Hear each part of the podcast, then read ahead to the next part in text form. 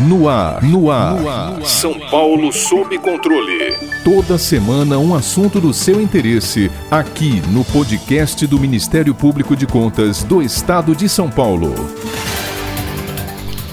Com o retorno dos Estados Unidos ao Acordo de Paris e a promessa de investimentos na ordem de 2 trilhões de dólares em atividades de baixo carbono, a agenda socioambiental deverá ser priorizada no mundo todo em 2021, colocando as discussões sobre sustentabilidade novamente em evidência. Enquanto isso, no Brasil, com o enfraquecimento da fiscalização ambiental, o desmatamento na floresta amazônica em 2020 atingiu o maior nível em 12 anos. Ainda no mesmo ano, aquela região sofreu sofreu com mais de 100 mil focos de queimadas, a segunda maior marca da década. Além do evidente prejuízo ambiental, é possível que o desmatamento e as práticas não sustentáveis tenham afetado a economia do país? Para esclarecer este e outros aspectos sobre o tema tão oportuno, convidamos o economista, presidente executivo da Associação IBA, Indústria Brasileira de Árvores e ex-governador do Estado do Espírito Santo, Paulo Artung.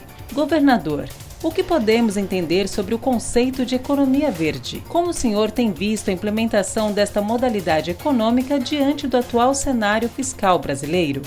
Economia verde, a forma mais direta de dizer, é uma economia de baixo carbono. A humanidade está desafiada em relação aos problemas climáticos. Você vê que o presidente Biden, ele tomou posse, ele recolocou os Estados Unidos no Acordo de Paris e convocou uma cúpula do clima que vai acontecer no próximo mês. Então isso mostra o que eu posso dizer assim, um sentido de urgência do tema. A humanidade só vai dar certo se houver uma concertação no planeta, ela está desafiada a virar a chave. E aí nós precisamos just perseguir essas metas né, de, de 2030, 2050, no sentido de mudar a base da nossa economia. Eu, em uma palestra, disse que você não evolui para uma nova economia com os fundamentos da velha economia. Se a gente olhar do ponto de vista da matriz energética da velha economia, ela era profundamente ligada à energia fóssil. Então, você precisa transformar a matriz energética, aquilo que os técnicos chamam de uma transição energética, para um modelo energético que seja sustentável para o planeta. Então você precisa de hidrelétricas aonde você pode ter essa energia vindo da água. O mundo já usou muito, o Brasil então tem uma presença forte na sua matriz energética. Você tem que buscar o vento, que é a eólica, você tem que buscar o sol, que é a energia solar. É muita tecnologia, muito investimento em pesquisa aplicada tem sido feito para baratear tanto a energia energia solar como a energia eólica. E tem a energia da biomassa também, que é sustentável. Quer dizer, é essa transição de uma economia muito ligada a produtos fósseis para uma economia ligada a produtos sustentáveis, recicláveis. As pessoas muitas vezes olham a questão do canudinho de plástico, canudinho de papel. Qual a grande diferença? O de plástico, ele não é biodegradável, né? ele demora muito para ser absorvido pela natureza. O de papel é rápido rapidamente absorvido, tem reuso, porque você usa o papel para o canudinho, mas você usa essa para para fazer papel para embalagem, então tem economia circular, novo uso. Então é nessa direção que nós estamos andando. O planeta está falando em trilhões para essa virada de chave. O que é importante é a gente ver assim: o Brasil tem potencial de ter um lugar ao sol nessa nova economia? Tem, sim. Tem uma matriz energética limpa comparada com o mundo, 45% energia renovável renovável, tem 12% da água doce do mundo, tem a maior floresta tropical do planeta, tem a maior biodiversidade do planeta. Então, assim, nós temos um espaço para crescer. Evidentemente, temos dever de casa. Nós não vamos crescer se permitirmos a contínua ilegalidade na região amazônica. E o que, que eu estou me referindo? Estou me referindo a garimpo ilegal, estou me referindo ao desmatamento ilegal, estou me referindo à grilagem de terra e assim por diante. Então, nós temos nosso dever de casa. Nós temos um código florestal que foi construído a muitas mãos. Ele é um texto legal com muito boa qualidade. Tem até instituído lá no artigo 41 o pagamento por serviços ambientais, que tem tudo a ver com essa economia verde que nós estamos falando dela. Quer dizer, pagamento, por exemplo, pela retenção do carbono nas florestas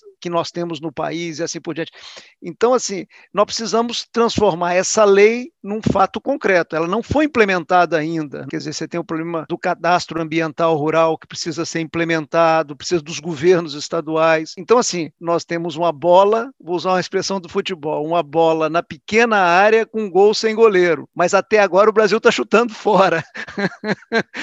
nós precisamos virar esse jogo para que a gente coloque a bola na rede. Colocar a bola na rede é transformar o imenso potencial que o país tem em emprego, renda, em oportunidades, principalmente para os jovens que precisam voltar a acreditar no Brasil. São muitos os debates sobre a relação entre expansão da produção agrícola e preservação de florestas para o controle do aquecimento global. Governador, é possível proteger o ambiente e, ao mesmo tempo, crescer economicamente?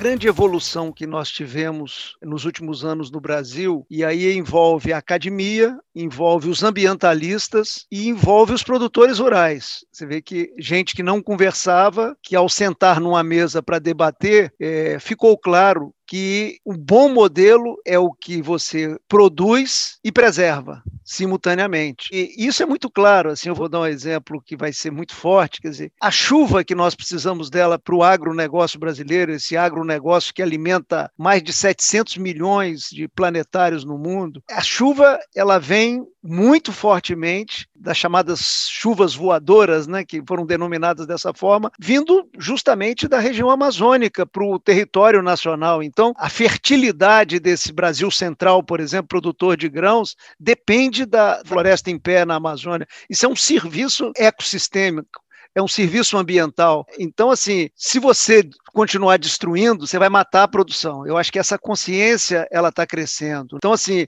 os proprietários rurais eles precisam ter a sua reserva legal, precisam ter a sua APP conservada ou restaurada, porque ali é fonte de produção de água, onde estão as nascentes. Eu acho que essa consciência ela vem crescendo no país. Você já tem um agro muito moderno, tecnologicamente, ambientalmente, socialmente, assinando a carteira dos seus profissionais, tendo uma relação relação humana com os trabalhadores e assim por diante. Nós precisamos é difundir essas boas práticas para o conjunto da agricultura brasileira. E temos muita área degradada no Brasil. Os levantamentos que eu tenho passa de 40 milhões, alguns estudiosos falam em 50 milhões de hectares de terra degradada. Terra que foi desflorestada, virou pasto improdutivo e depois muita dessa terra foi abandonada ou tem ali uma pecuária rudimentar. Então, assim, o Brasil não precisa derrubar um uma árvore sequer para aumentar a sua produção agrícola. Primeiro, porque já tem área suficiente. Segundo, porque hoje a produção não cresce pela área plantada, cresce pela produtividade, né? ciência, tecnologia. Lembrar que o país, há 50 anos atrás, era importador de alimentos. E com tecnologia, com a Embrapa,